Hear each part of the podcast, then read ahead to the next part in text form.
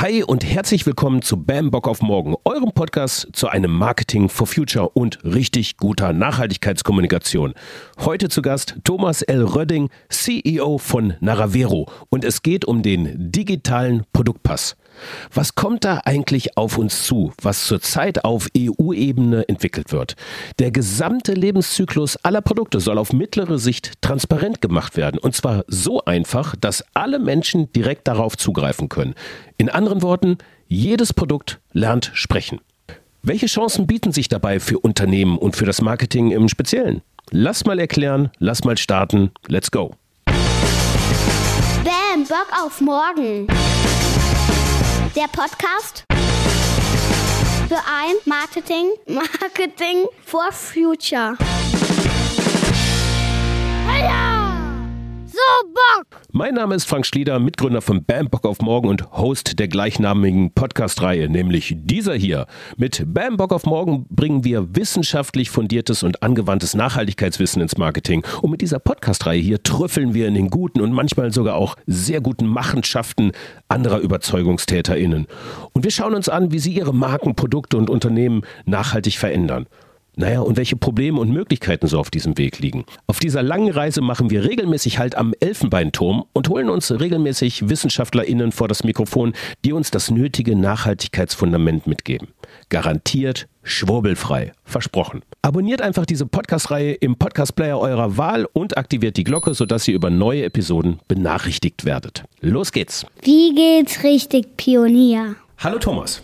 Hallo Frank. Ich sollte dich mal ganz vorstellen. Thomas L. Rödding, du bist CEO von Naravero und nach meinem Kenntnisstand eigentlich eine der Personen, die sich am allerbesten in Europa mit dem digitalen Produktpass auskennen. Ist das so? also der Name und alles ist korrekt, ob ich dann wirklich der am allerbesten bin, das würde ich mir nicht schnell behaupten, aber ich glaube, ich habe mich sehr viel damit beschäftigt. Ja, es ist mir erzählt worden, jedenfalls. ne? Der digitale Produktpass, das ist unser Thema heute. Und ähm, ich habe das in der Vorrede schon so ein bisschen als Next Big Thing so angetönt. Warum ähm, würdest du das unterschreiben wollen? Weil der digitale Produktpass erstmalig so eine Verbindung zwischen der industriellen Sicht zu Produkten und dem Verbraucher darstellt und dabei ganz grundlegend Verbraucherverhalten verändern soll. Okay, also ich höre verändern soll. Er ist nämlich noch nicht eingeführt. Darüber reden wir jetzt im Folgenden. Lass mal ganz kurz eine Herleitung machen zu diesem Thema digitaler Produktpass. Woher kommt dieses Thema eigentlich? Also politisch gesehen gibt es ja den Green Deal, wie er so schön heißt. Also das Ziel, dass die Europäische Union mit ihren 27 Mitgliedstaaten bis 2050 klimaneutral ist und bis 2030 gut 50 Prozent gegenüber einem älteren Stand an, an Treibhausgasen weniger verursacht. Der Begriff Ökodesign-Richtlinie, der da so rauskommt als eine Konsequenz, ist der, die Idee, Produkte so zu designen, dass sie ökologisch verantwortungsbewusster hergestellt werden, sowohl in der Frage, wie man sie produziert, als auch wie lange man sie quasi verwenden kann und wie man sie am Ende des Tages wortwörtlich auch wieder verwerten oder recyceln oder in einer neuen Verwendung nutzen kann. Mhm. Diese Idee führt dann am Ende auch dazu, ähm, sich zu fragen, wie mache ich denn äh, Produkte untereinander vergleichbar und unterscheidbar und wie helfe ich Menschen bei Kaufentscheidungen dabei, diesen ökologischen Anteil in ihre Kaufentscheidungen mit einzubeziehen. Und diesem Gedanken folgend hat die EU beschlossen, über die Kommission einen solchen Vorschlag zu machen, einem Produkt quasi einen Pass mitzugeben, dass dieser Pass eine, eine Erzählgeschichte wird und beschreibt zum einen, wo kommt das Produkt eigentlich her und zum anderen, welche Leistungsdaten hat es im Vergleich zu anderen und zum dritten, wie behalte ich es möglichst lange in, in Benutzung mhm. und gehe damit umweltgerecht um. Das ist so die Schnellfassung. Ja, ja. Ähm, also ähm, es ist tatsächlich ähm, auf europäischer Unionsebene entwickelt worden mhm. oder es wird dort auch noch entwickelt. Ähm, kommt vom European Green Deal. Abgeleitet davon gibt es die Ökodesign-Richtlinie. Abgeleitet davon ist quasi der digitale Produktpass jetzt äh, etwas, was als Verordnung oder als Gesetz in die Mitgliedsländer geht. Wie kann ich mir das vorstellen? Mal kurz um den juristischen Rahmen abzuklamüsern verunsichern. Was ist da gerade Stand der Dinge? Genau, der, das ist derzeit erstmal Stand heute, im Zweifel schneidest du den ja wieder raus, aber Stand heute genau ein Jahr her. Am 30. März 2022 ja. hat die Europäische Kommission diese Verordnung als Vorschlag ins Parlament eingebracht. Es mhm. gibt einen Gesetzgebungsprozess über den äh, quasi den, den von der Kommission entwickelten Vorschlag und das Parlament, das am Ende im sogenannten Trialog darüber abstimmt, ob das Ganze dann auch so oder verändert verabschiedet wird. Wenn, dann wird es ein sogenannter delegierter Rechtsakt, der also unmittelbar als Gesetz in die Mitgliedstaaten eingeht und die sich dann nicht sozusagen ungefähr, sondern genau an dem Wortlaut dieses, dieser Verordnung orientieren müssen und entsprechend eigene nationale Gesetze erlassen müssen. Welches Gesetz greift da in Deutschland? Kreislaufwirtschaftsgesetz oder Lieferketten-Sorgfaltspflichtgesetz? Wie ist es da einzuordnen? Kann man das schon sagen?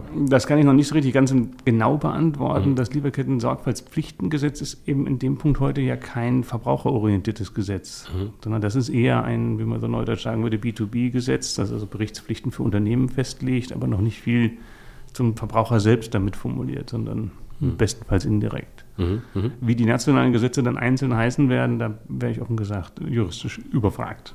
Okay, also ähm, mehr äh, Klarheit über ähm, die Materialien, die in Produkten ähm, drinstecken, also eine größere Transparenz. Woher kommt das eigentlich? Also auch die Herkunftsorte benennen. Und ähm, äh, was sind da so die Pflichtangaben, die da rein äh, sollten in einen digitalen Produktpass? Äh, kann man darüber schon was sagen? Ja, also es sind sehr viele. Also es gibt oh, okay. eine, eine, eine, eine, mehrere hundert Seiten Gesetzestext. Mehrere hundert Seiten? Oh Gott, was habe ich gefragt? genau, genau, also das ist schon sehr umfangreich beschrieben. Sagen wir mal bitte die Top 5 Pflichtangaben für den digitalen Produktpass. Sehr gerne. Also die, der, der ganze Kern stellt erstmal darauf ab, dass alle Akteure benannt werden, die irgendwie mit der Herstellung zu tun hatten. Darüber hinaus aber auch alle Importeure, alle Händler und auch die Unternehmen, die nachdem das Produkt quasi verkauft wurde, zum Beispiel fürs Recycling oder für die Reparatur oder Instandsetzung in Frage kommen. Also quasi alle sogenannten wirtschaftlichen Teilnehmer oder Akteure, die davon äh, betroffen sein könnten, bis hin eben auch zu den Behörden, die Zugang auch in diese Pässe haben, um zu sehen, ja. Äh, wer hat das wann, wie, mit welchem Zertifikat genehmigt. Ja. Okay. Mm, okay. Inhaltlich äh, ist damit gemeint äh, sowohl die, ich sag mal, die Gefahrenreduktion, also alles, was an irgendwie an Schadstoffen drin sein könnte, auch nachvollziehen zu können, wo es herkommt. Und damit ist es plötzlich auch direkt durchgreifend auf die Lieferkette. Mhm, mh. Kommt noch eine Facette dazu, ohne dass mhm. ich jetzt die, die 100 Seiten. Wir sind bei zwei Punkten. nahelegen will. Genau. Ja, ja. Es gibt noch den anderen Teil, das sind die, ähm, die Leistungsdaten. Die mhm. Idee ist, dass der Produktpass also nicht nur ähm, Sachen verzeichnet, sondern eben auch Produkte untereinander vergleichbar macht. Also eine Art digitales Quartett. Genau. genau. Okay, okay. Mhm. Damit du als äh, Verbraucherin oder Verbraucher im Prinzip auch zwei Produkte, die du sonst äußerlich vielleicht ähnlich empfindest, in ihren Leistungseigenschaften besser vergleichen kannst. Wir kennen das im Prinzip in kleinen Teilen schon mit den Aufklebern, die auf dem Kühlschrank leben, wie viel Strom sie verbrauchen. Mhm. Das aber zukünftig auch zum Beispiel, welchen CO2-Fußabdruck bringen die mit sich. Auch das ist ein Teil des Produktpasses. Der mhm. ist insgesamt sehr umfangreich aufgestellt mhm. und soll unterstützen, und das finde ich noch besonders spannend, dass ich das Ganze als Verbraucherinnen und Verbraucher vor einem Kaufvertrag einsehen können muss.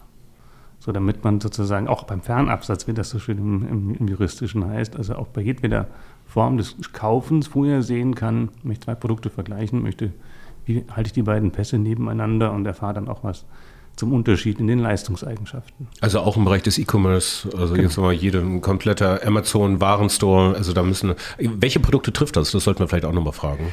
Ja, das, genau, das ist ein, ähm, eine spannende Frage, denn im Prinzip betrifft es fast alle Produkte. Es sind mit dem heutigen Ökodesign-Entwurf, also dieser, dieser äh, Produktpassverordnung, drei Bereiche ausgeklammert. Das nennt man so schön im Englischen Feed, Food und Pharmacy, also zu Deutsch die äh, Tierfutter, äh, das Tierfuttersegment, die Lebensmittel und die Pharmazeutika, um zu vermeiden, dass es doppelt reguliert wird. Also nicht, wenn man meint, es sei nicht relevant, mhm. sondern es gibt andere Gesetzgebungsverfahren, auch innerhalb der EU, die darauf speziell einwirken. Zum Beispiel für die Lebensmittel gibt es eine eigene Lebensmittelkennzeichnungsrichtlinie und mhm. ähnliche okay. Rechtskonstrukte. Okay. Aber für den ganzen Rest, unabhängig von der Unternehmensform und Unternehmensgröße, ich sage jetzt mal so Lieferketten-Sorgfaltspflichtengesetz, das betrifft ja erstmal die ersten Zeit, jetzt größere Unternehmen, ich weiß nicht, ab 500 Millionen Umsatz oder sowas und dann ab so und so viel Beschäftigte. Ähm, das ist dort aber nicht so. Also das heißt, wenn es in die nationale Gesetzgebung überführt wird, ist der Vorschlag der Europäischen Union, so müsste man es vielleicht ja ausdrücken, äh, alle Produktwarengruppen mit einzufangen.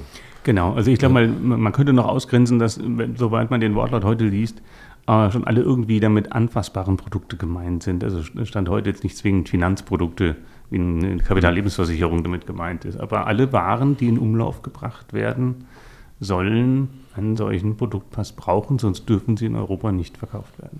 Okay, ähm, dann mal ganz kurz einen Blick und Scope auf das Timing. Also wann kommt der digitale Produktpass hier in Deutschland? Lässt sich darüber schon was sagen? Nein, da kann man ein bisschen spekulieren, weil Parlamente mal schneller und mal langsamer entscheiden. Es gibt jetzt sozusagen einen Wirtschaftsplan der Kommission und es gibt auch aktuell, just in diesem Moment, quasi noch ein Abstimmungsverfahren, ähm, welche Produkte denn als erstes, denn ehrlicherweise sind sich alle bewusst, dass man nicht von einem Tag auf den anderen sagen kann, wir machen das mal für alle Produkte, mhm. sondern es gibt im Prinzip einen Plan, äh, wie man priorisiert. Es gibt ein Verfahren, wie priorisiert wird und es gibt auch eine aktuelle Bürgerumfrage, in der man Stellung beziehen kann. Und es gibt so eine Tendenz, zunächst mal zum Beispiel Textilien, so eine der, der ersten Branchen, die da im Fokus ist, die als erstes anzugehen. Da gibt es aber auch schon nationale Gesetze zu. Also ob das jetzt in diesem Jahr noch durch den Trialog geht, ist so ein bisschen Glaskugel lesen. Hm. Vielleicht ist es auch erst nächstes Jahr, vielleicht wird es auch ganz schnell entschieden. Und dafür bin ich etwas weniger Politiker, um das richtig einschätzen zu können, sondern etwas mehr an, der, an dem Thema der Sache selbst interessiert. Ähm, da kann ich das Datum nicht vorhersehen, aber ich die Zielsetzung ist es, schnell einzuführen. Ja, bevor wir äh, jetzt im nächsten Schritt quasi transparent, also die Vorteile dieses digitalen Produktpasses jetzt noch einfach nochmal auseinandernehmen und auch die Möglichkeitenmenge für uns Marketers, ne? das ist natürlich auch nochmal ein ganz großer Punkt. Ähm, du hast gesagt, du bist an diesem Thema interessiert. Ich habe dich vorgestellt als eine der äh, Personen, die vielleicht in Europa am meisten darüber Bescheid wissen. Techie seit frühester Stunde, so wie wir uns kennengelernt haben, seit 30 Jahren quasi im Bereich äh, Tech unterwegs. Ähm, was hat dich jetzt in diese, in diese, in diese digitale Produktpass Richtung gebracht. Und woran hast du da konkret eigentlich mitgearbeitet, dass du dieses Wissen da schon hast? Also mit dem ersten Teil, das hat mich dazu gebracht. Ähm, ich halte das für die weitreichendste Veränderung gegenüber allen anderen einzelnen Transparenzinitiativen. Letztlich ist das Sammeln von Daten zum CO2-Fußabdruck ein Aspekt. Dann gibt es die ganzen ESG-Kriterien. Da kann man für jedes Einzelne sich fragen, wie sammle ich dazu Daten? Jetzt jüngst, du hast das schöne Wort benutzt, das deutsche Lieferketten-Sorgfaltspflichtengesetz mhm. betrachtet ja im Prinzip auch nur im Schwerpunkt zwei Perspektiven. Eine, die auf Menschenrechte bezogen ist, im überwiegenden Teil, und eine, die Umweltgifte betrachtet. Mhm. Der digitale Produktpass ist in meinen Augen die, das konsequente Weiterdenken, dass alle diese verschiedenen Interessen, die auf Nachhaltigkeit einzahlen, sich in einer und derselben Infrastruktur irgendwann wiederfinden und verbraucherorientiert formuliert sind, nicht nur Industrie oder behördlich, sondern dass ich als Verbraucher mich damit auseinandersetzen kann. Mhm, mhm. Das ist das, was mich an der ganzen Sache fasziniert und mhm. ich überzeugt bin, das spricht dem Zeitgeist, der sich über die letzten zehn Jahre entwickelt hat. Menschen möchten bewusster entscheiden können, mhm. Äh, was sie eigentlich gerade bewirken. Mhm. Und ähm, wo konkret, also du hast auch die Europäische Union beraten auf, auf, äh, auf gewissen Gebieten oder ähm, das hast du mir im Vorgespräch mal gesteckt? Erklär mal ganz kurz. Genau, ich würde es also etwas umgekehrt formulieren, aber es gibt sozusagen aus Sicht der Europäischen Kommission einen, ja, einen Gesetzesentwurf, der liegt fest, wo wollen wir hin? Ja. Und danach ist die Frage, wie. Und mhm. bei dem Wie gibt es eine sogenannte Technical Working Group, also eine Expertengruppe, die mit ungefähr 20 Köpfen besetzt äh, gewesen ist, die sich mit der Frage des Wies auseinandersetzt. Und in dieser technischen Arbeitsgruppe bin ich auch mit dabei gewesen, habe versucht mit dazu beizutragen, dieses Wie konkreter zu beantworten. Und wir haben letzte Woche die Veröffentlichung der Stand ICT, so heißt die Organisation, äh, gesehen. Das ist dann die Normungsorganisation der Europäischen Kommission, die also solche Normungsgeschichten, damit das für alle gleich ist, begleitet. Okay, und was du in beratender Funktion quasi in dieser Arbeitsgruppe mit, genau. mit drin? Genau, okay. der, ganz genau. Okay, gut. Bam, Bock auf morgen! An dieser Stelle machen wir eine kurze Gesprächspause für einen Veranstaltungshinweis. Es geht um die OMR. Ja, die OMR, richtig. Dieses kleine Festival in Hamburg, was bis dato vieles auf die Beine gestellt hat, sich aber konsequent von Nachhaltigkeitsmarketing ferngehalten hat. Das ändert sich nun langsam und wir haben bei BAM die Möglichkeit zusammen mit Thomas Rödding, den ihr gerade hier hört, von Naravero eine Masterclass zum Thema digitaler Produktpass zu machen. Hier steigen wir mit euch mindestens 90 Minuten noch tiefer in das Thema digitaler Produktpass ein und erklären, welche Chancen damit im Marketing verbunden sind. Vorteil an der Veranstaltung, Ihr habt hier die Chance, eure Fragen an uns loszuwerden und euch mit anderen Interessierten zu vernetzen und damit euer Marketing und eure Kommunikation auf diese neue transparente Spur zu bringen. Am Mittwoch, den 10. Mai 2023, live in Hamburg. Mittwoch, 10. Mai 2023, live in Hamburg. Alle weiteren Infos dazu findet ihr in den Show Notes oder unter timetable.omr.com. Ich wiederhole timetable.omr.com. Weiter im Gespräch.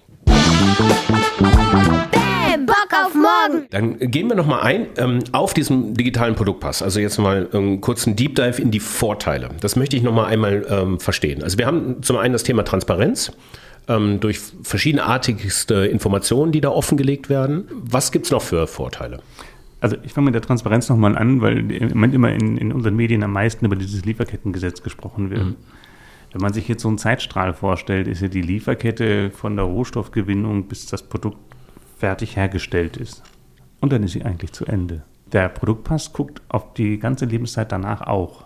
Also nicht nur auf die Frage, wie wurde es einmal hergestellt, sondern auch, wer hat es danach importiert, wo wurde es gehandelt, wer hat es gekauft, wie kann ich es reparieren, was kann ich austauschen. Also auch Transparenz darüber, wie erhalte ich ein Produkt lange im Leben, weil je länger ich das benutze, umso weniger Müll erzeugt es. Mhm. Also die Idee ist, Transparenz nicht nur in diese Entstehungsgeschichte reinzubringen, sondern so ein Produkt lebt ja weiter. Du hast ein E-Bike und irgendwann ist mal mal der Akku kaputt. Hm. Dass du dann weißt, wo finde ich den richtigen Betrieb, um den wieder tauschen zu können, damit ich mein Fahrrad weiter benutzen kann. Hm. Auch das ist Teil des, des digitalen Produktpasses.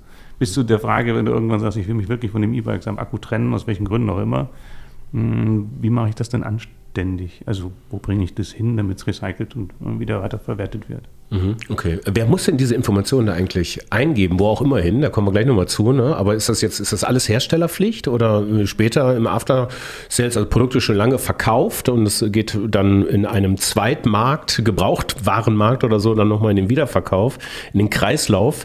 Da hat der Hersteller ja eigentlich den Daumen nicht mehr drauf, oder?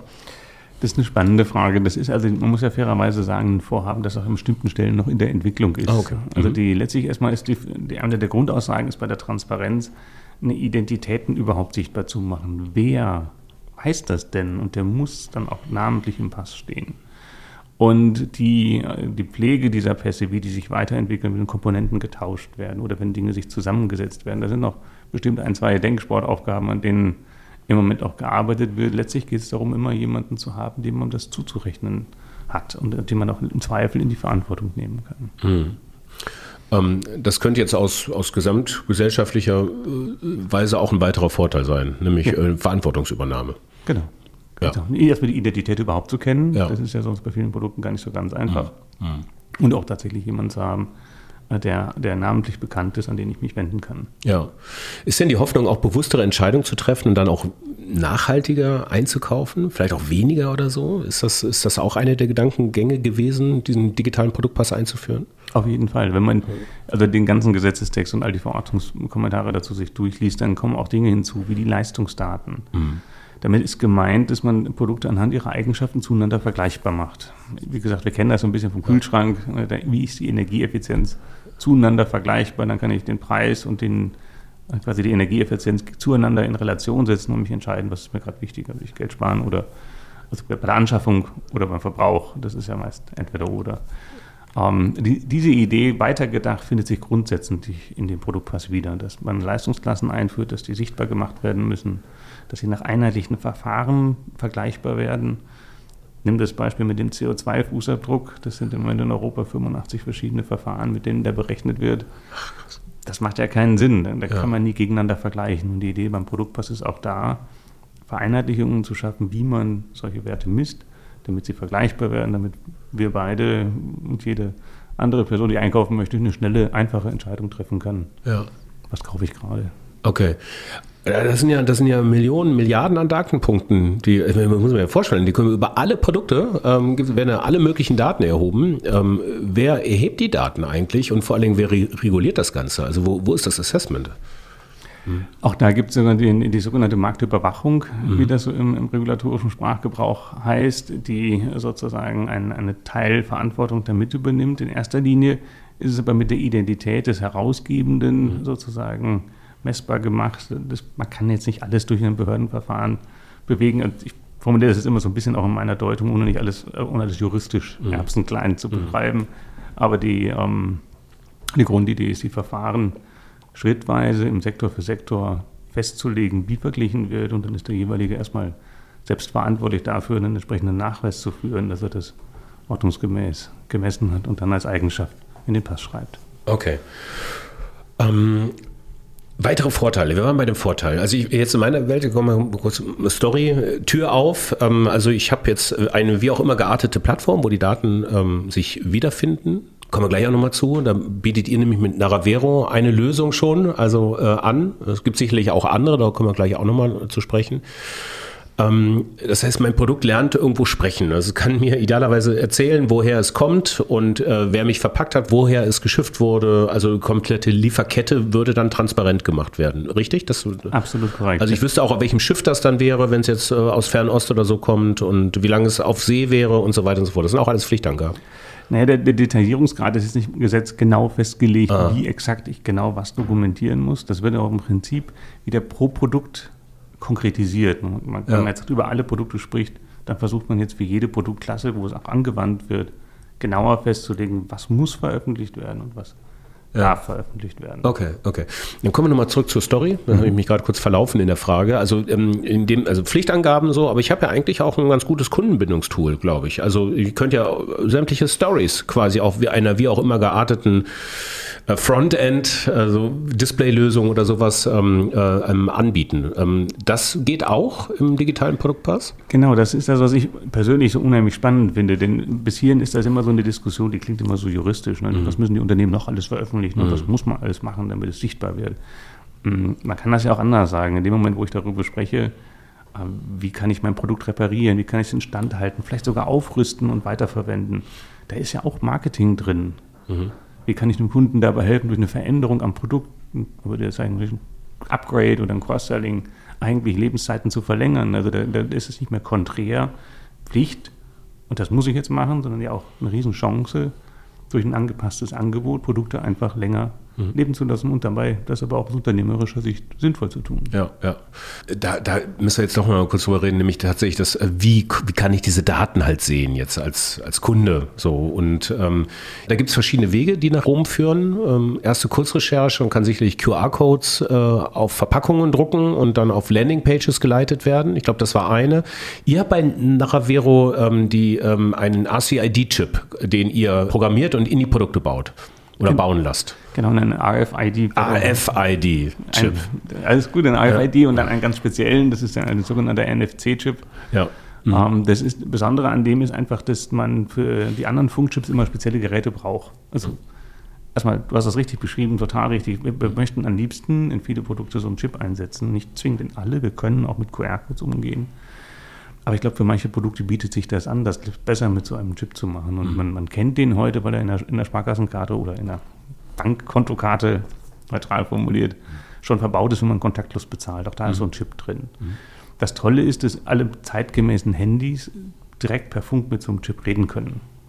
Wenn du dir also einen Schuh vorstellst, wenn wir mal Mode und nachhaltiger Mode und Textilien bleiben, dann bleibt ja auch irgendwann mal die Fußbekleidung, wie das so schön heißt, übrig naja, und wo will ich denn da jetzt einen QR-Code unterbringen, also der mhm. leicht nutzbar und zugänglich ist. Und ne? das ist halt einfach gar nicht einfach. Der Chip, den kann man im Schuh verbauen, da hält man das Handy so dran wie mit der Karte beim Bezahlen an der Tankstelle oder im Restaurant. Und das Handy kann sofort erklären, was für ein Schuh ist das und nicht nur darüber reden, wo es herkommt, sondern auch zum Beispiel, wie pflege ich den richtig, damit er länger lebt oder das Leder, meinetwegen ein Lederschuh ist, gut gepflegt ist und nicht so schnell kaputt geht oder ich eine Sohle wechseln kann. Also alles, was sozusagen auch, auch im positiven Sinne zum Produkt zu erzählen ist, darüber für die Zukunft erzählt wird, nicht nur, wo ich herkomme. Mhm. Also wenn ich mir jetzt nochmal quasi hier mein Smartphone hernehme, ähm, ich halte das äh, jetzt an, vor meinem Mund ist gerade ein Mikrofon mhm. und da wäre jetzt ein NFC-Chip verbaut. Ich halte es jetzt eigentlich dran mhm. und es ploppt auf meinem Smartphone, also via Funk connected und es ploppt eine Landingpage auf oder so. So ähnlich wie so. eine Landingpage, genau. Das hängt ein bisschen davon ab, welche Technik exakt, aber im Prinzip ja. kann es auch eine, ohne Internetseite sein, dass direkt auf dem Handy eine Karte aufspringt, die dir jetzt zu dem Mikrofon sagt, äh, wo das herkommt, wo du das Anschlusskabel herkriegst oder wenn das Stativ kaputt gemacht ist, versehentlich draufgetreten, wie du es ersetzen ja. kannst. Ah, das ist aber geil. Also das heißt, ich habe die Pflichtangaben, wenn die sauber aufbereitet sind und so, dass ich es halt auch verstehe und lesen kann. Vergleichbarkeit zu anderen Produkten, was auch immer jetzt bei so einem Mikrofon sich da vergleichen lässt irgendwie, aber das wird sich dann zeigen. Aber ich habe eigentlich ja den kompletten, ich baue ja einen komplett neuen Funnel auf zu genau. meinen äh, Kunden, ohne Social Media, ohne, ohne Website, oder so, ne? Also mit, mit allen Optionen dahinter. Also äh, auch äh, After Sales, welche Produkte habe ich noch? Äh, man, man, hat einen Überblick über das Kaufsdatum, man kann, weiß vielleicht, ähm, gut, das ist glaube ich verboten jetzt, diese Planned Obsolescence, also wenn Produkte jetzt auch wieder kaputt gehen, äh, das war jetzt damit jetzt nicht gemeint, aber äh, man weiß ja vielleicht auch, wie lange die Kunden das Produkt dann haben, im Use haben und könnte halt andere Optionen dann einfach auch anbieten, oder? Ganz genau. Nehmen wir an, du sagst, das Mikrofon hat jetzt der Akku schon 100.000 Mal aufgeladen. Ja. Jetzt kriegst du du vielleicht ein Trade-in-Angebot zu sagen, Mensch, das ist schon vier Jahre alt, äh, wir bieten dir an, das ordentlich zu recyceln und im ja. Gegenzug ein neues Modell zu liefern. Auch das ein Ding. Und ich finde, das ist das Interessante, dass es nicht immer diese zwei Sichten so konträr sind. Entweder mhm. mache ich alles nachhaltig und es ist nur Zwang und Pflicht, mhm. dass ja so ein bisschen assoziiert wird bei vielen Industriediskussionen, oder ich mache hier Marketing, sondern sich zu fragen, dass das darf ja auch miteinander harmonisch sein. Und mhm. dann bringt es am Ende des Tages sowohl dem Unternehmen als auch den VerbraucherInnen viel.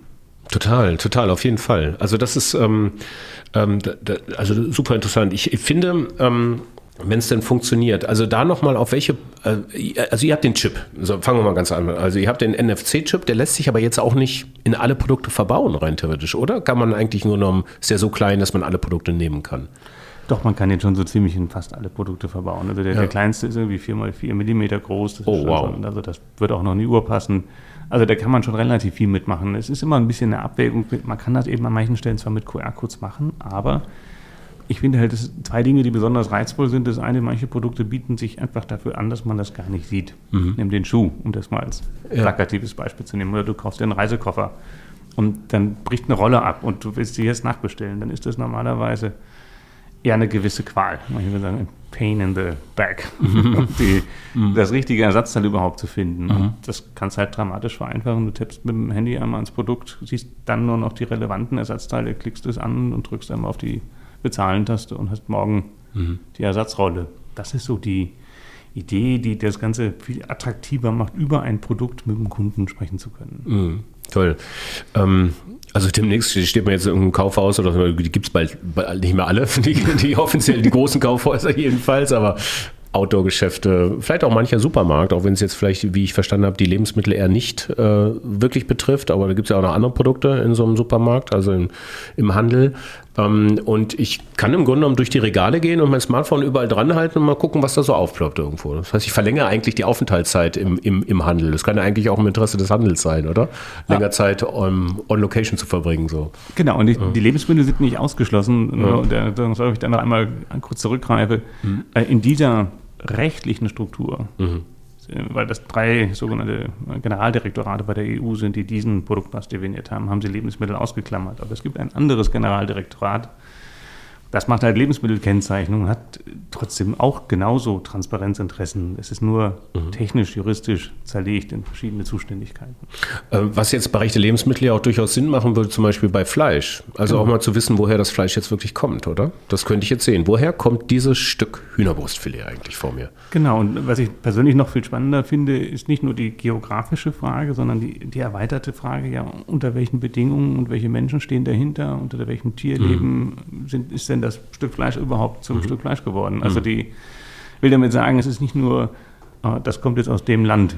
Das mhm. haben wir heute ja an manchen Fleischprodukten auch schon, sondern ich könnte viel, viel, viel mehr und viel genauer Produkte erzählen lassen, was zum Beispiel der nachhaltigen Landwirtschaft sehr zugute käme, wenn sie denn sichtbar wird. Mhm. Ja. Ihr als Anbieter dieser Lösung, NFC-Chip plus äh, Servertechnologie, ähm, äh, das ist das eine, aber das andere ist ja im Backend, diese Daten überhaupt erstmal zu bekommen. Wie kommt ihr an diese Daten und wie könnt ihr die aufbereiten? Genau, ich, ich es mal von zwei Seiten gucken. Ne? Mhm. Die EU sagt, wir brauchen ein Produktpassregister und das soll auch von der Europäischen Kommission selber verwaltet werden. Das mhm. ist also der behördliche Teil. Naja, und wenn ich als Unternehmen jetzt da mitmachen will, dann brauche ich auf der anderen Seite irgendwie eine Unterstützung. Wie sammle ich meine Inhalte, wie dokumentiere ich Teile meiner Lieferkette oder möglichst viele Teile der Lieferkette und wie überführe ich das eigentlich in einen Produktpass, den ich jetzt auch noch kundenzentriert oder kundenorientiert in dieses Register einmelden kann. Das sind die Themen, die wir mit, dem, mit unserem Software-Thema Naravero betrachten. Beide Teile. Hilfsmittel, um sehr leicht Lieferkettendokumentation zu betreiben und Hilfsmittel, um die Content, wie man so schön sagt, zu managen, der in den Produktpässen sichtbar wird. Mhm. Und dann auch, sobald das kommissionsgetriebene Register verfügbar ist, dahin direkt zu veröffentlichen und zu aktualisieren. Das sind ja alles Dinge, die dann kommen. Sobald ich dann Pässe habe, muss ich die ja irgendwie weiterpflegen und mit den Behörden in Kontakt bleiben. Und das ist mhm. auch Teil der Software. Mhm. Okay, also das heißt, ihr, äh, euer eigentliches Produkt ist die Software und ähm, der, der, die APIs dann zu den behördlichen ähm, Stellen und die Aufbereitung für die jeweiligen äh, Kunden, die ihr da habt. Ne? Genau, wir bieten im Prinzip eine, eine, Infrastruktur, die drei Perspektiven rund um den Produktpass hat. Ne? Ja. Von der einen Seite zurückgeguckt ist die Lieferkette. Wie dokumentiere ich mhm. die Eigenschaften, CO2-Fußabdruck, wer wann was wie an dieser Lieferkette irgendwie gemacht hat. Ja. Der zweite Teil noch so am Rande ist eine Echtheitsdiskussion. Ist das Produkt auch das, was es vorgibt zu sein? Das kann man mit einem Chip viel besser als mit einem QR-Code. Warum? Warum ist das so? Ja, den QR-Code fotografierst du mit dem Handy und druckst ihn 500 Mal. Aha, ja. Dann wird schon schwierig jetzt zu sagen, woran erkenne ich denn, welche der Kopien welche ist. Ja. Bei einem Chip, den kannst du nicht fotografieren und den kann man auch technisch so clever machen. Eine EC-Karte kann ich ja auch nicht einfach verhundertfachen, dann ja. würden wir damit nicht bezahlen. Ja. Also was wir tun im Prinzip ist rund um den Produktpass die drei Dinge, die Lieferketteninformation, die Echtheitsaussage und das, was noch kommunikativ zum Kunden geht, also das ganze eigentliche Verwendungsanweisungen, Gebrauchsanleitungen, auch das sind alles Regulativinhalte, ne, sind alle im Produktpass vorgeschrieben. Mhm. Das sozusagen bequem und leicht auch aus einer Marketing-Sicht verwaltbar zu machen, pflegbar zu machen und Kunden über diese Produktpässe zur Verfügung zu stellen. Mhm. Das ist das, was wir tun. Ja. Wen sprecht ihr da als erstes mit an im Unternehmen? Ist das dann bei den CMOs aufgehangen? Ist das bei den äh, Sustainability-Leuten aufgehangen oder bei den Produktleuten? Wie kann ich mir das vorstellen? Das ist äh, interessant. Das ist im Prinzip im Moment am stärksten immer von zwei Seiten beguckt. Da gibt es die mhm. ESG, CSA-Verantwortlichen, die haben die Pflicht, sich jetzt um diese Fragen zu kümmern. Und es gibt immer mehr quasi nach vorne orientierte aus dem Marketing heraus, die sagen, naja, das fließt ja mit in meine Kundenkommunikation ein. Und eigentlich ist es eine Riesenchance, neue Kommunikationskanäle zum Kunden aufzumachen. Mhm. Und gerade letztere kommen immer stärker zum, zum Vorschein, weil man ja auch jetzt mit der Nachhaltigkeit halt im Kontext von Kundenkommunikation auch eine andere Bedeutung beimisst als noch vor fünf Jahren. Ja, also es ist eigentlich mehr oder weniger also ein europäisch, äh, also europäischer kommissionsinduzierter neuer Funnel, der sich da aufmacht, der aber mhm. komplett transparent ist, sehr demokratisch idealerweise und ähm, äh, jederzeit verfügbar. Ne? Jeder hat ein Smartphone und ihr macht das jetzt mit dem, mit, mit, dem Chip, aber das ist ja schnell mal drangehalten. Das ist eine Technologie, die ist jetzt, äh, die muss man sich nicht erst besorgen, die ist am Markt da. Ne? Exakt. Also mhm. wie gesagt, wir können das auch mit QR-Codes, aber wir glauben, dass die Chips viel, viel, viel mehr Convenience bieten. Ja. Man kennt das noch mit dem Handy vorwärts, rückwärts, bis der QR-Code scharf gestellt ist. Es ja. muss hell genug sein. Der darf nicht verbogen sein. Wenn man am Textil so ein Textiltag mit QR-Code versucht zu lesen, dann muss es immer gerade ziehen. Das ist alles machbar. Okay. Aber mit dem Chip ist es wesentlich bequemer. Okay, okay gut.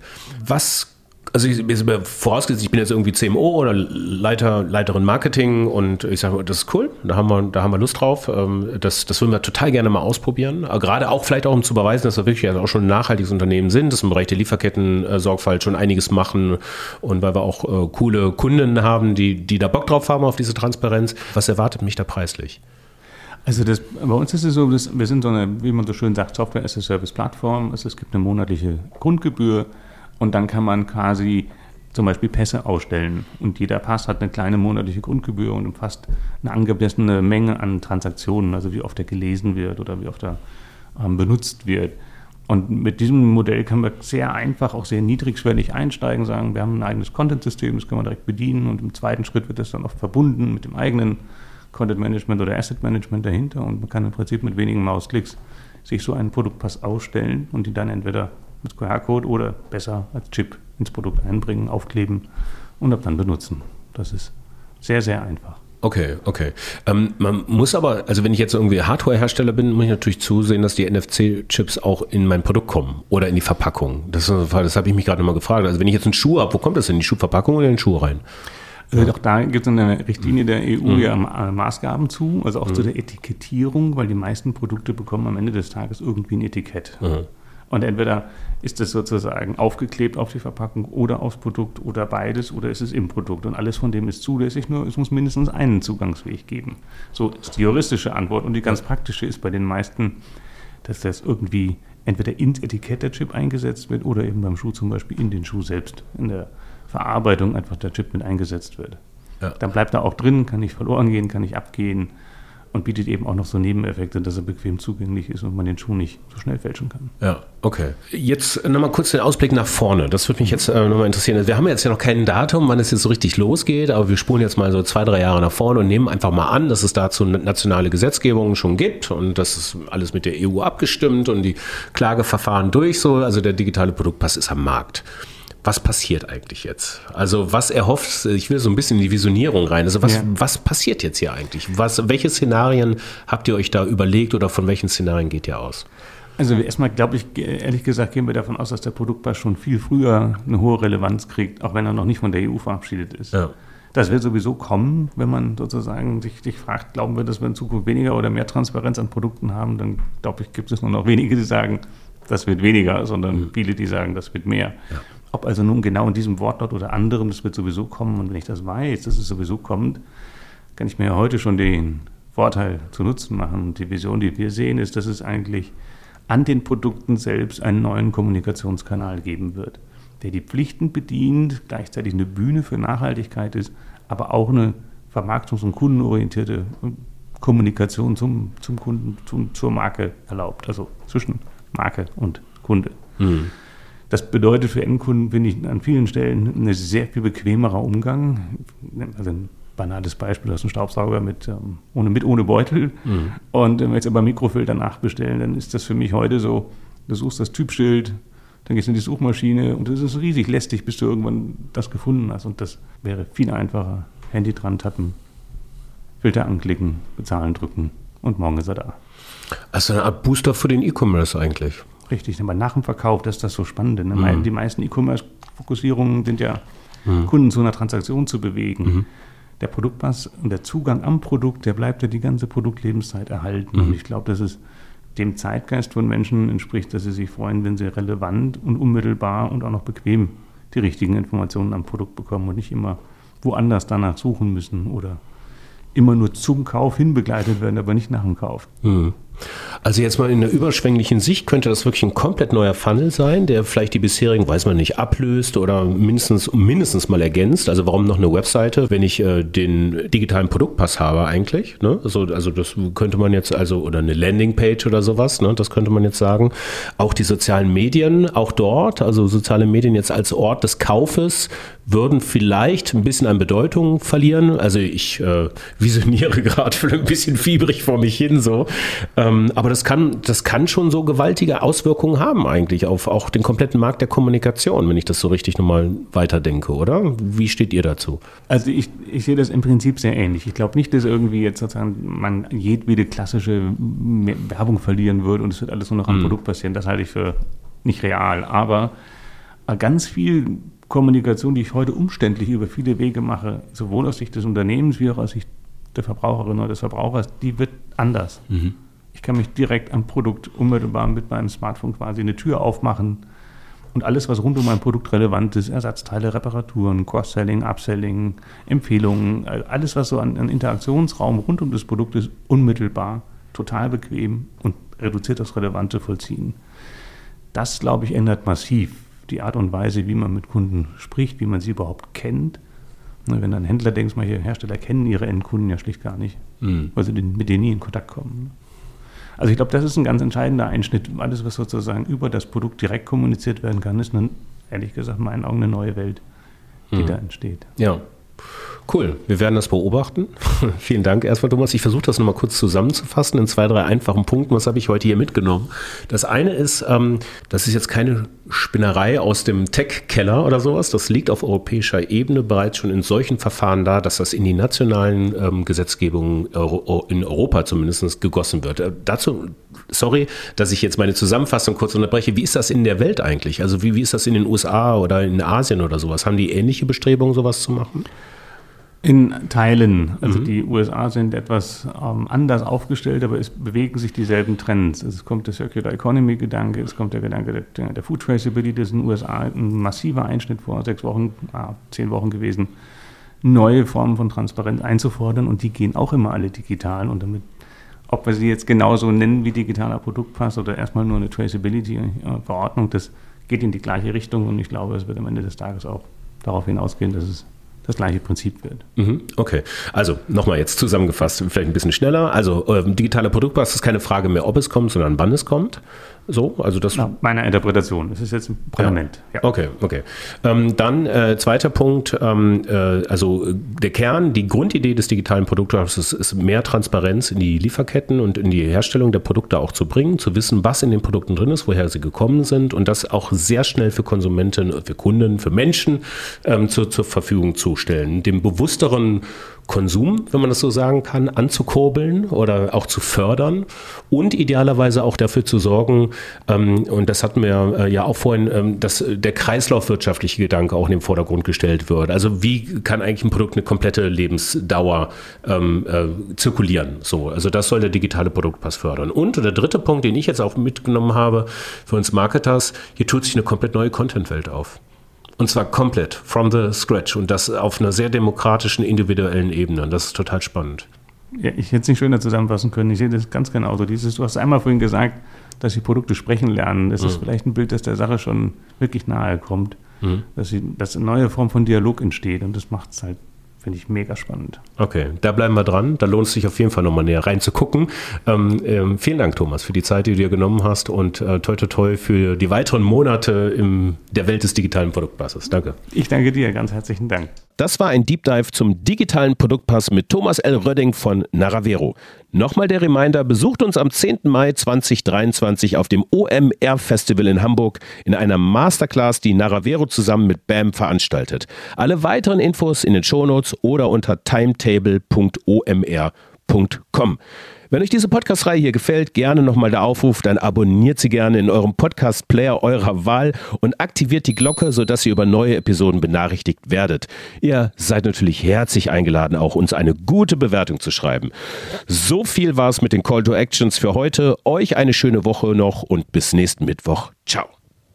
Auf Wiederhören!